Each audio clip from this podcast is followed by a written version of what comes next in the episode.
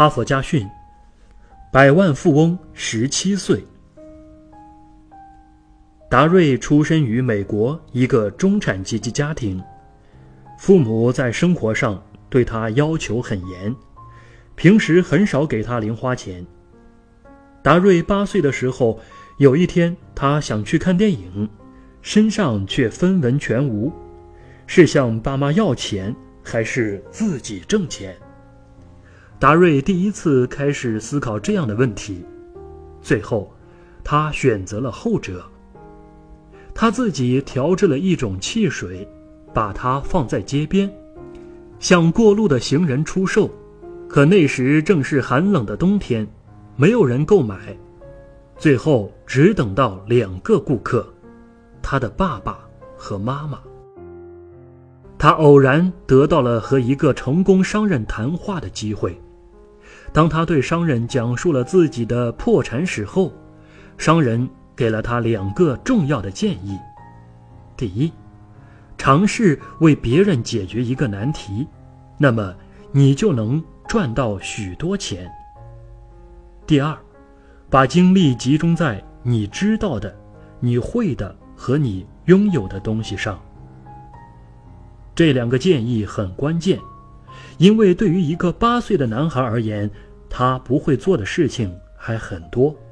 于是他穿过大街小巷，不停地思考人们会有什么难题，如何为他们解决难题。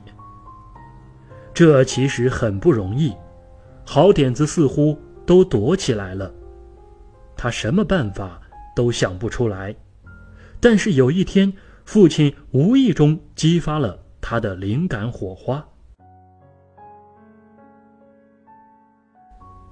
一天吃早饭时，父亲让达瑞去取报纸。美国的送报员总是把报纸从花园篱笆中一个特制的管子里塞进来。假如你想穿着睡衣，一边舒服的吃早饭，一边悠闲的看报纸，就必须先离开温暖的房间。到房子的入口处去取报，即使在天气不好的时候也必须如此。虽然有时候只需要走二三十步路，但也是非常麻烦的事情。当达瑞为父亲取回报纸的时候，一个主意诞生了。当天，他就挨个按响邻居的门铃，对他们说：“每个月。”只需付给他一美金，他就每天早晨把报纸塞到他们的房门下面。大多数人都同意了。达瑞很快有了七十多个顾客。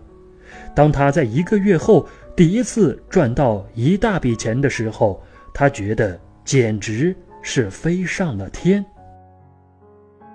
高兴的同时，他并没有满足现状。他还在寻找新的赚钱机会。经过一段时间的思考，他决定让他的顾客每天把垃圾袋放在门前，然后由他早晨送报时顺便运到垃圾桶里。每个月另加一美金。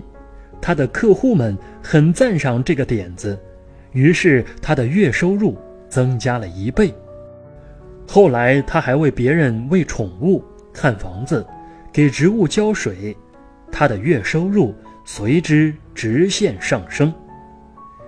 九岁时，他开始学习使用父亲的电脑，他学着写广告，而且开始把小孩子能够挣钱的方法全部写下来，因为他不断有新的主意，有了新主意就马上实施，所以很快他就有了丰厚的积蓄。他母亲帮他记账，好让他知道什么时候该向谁收钱。随着业务的扩大，达瑞必须雇佣别的孩子为他帮忙，然后把收入的一半付给他们。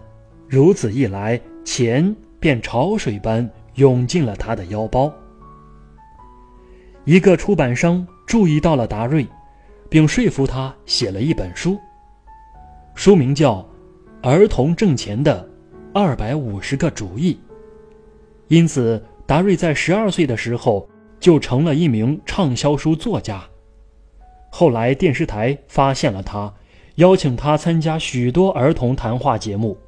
他在电视里表现得非常的自然，受到许多观众的喜爱。到十五岁的时候，达瑞有了自己的谈话节目。通过做电视节目和电视广告，他已经发展到日进斗金的程度。当达瑞十七岁的时候，他已经成了百万富翁。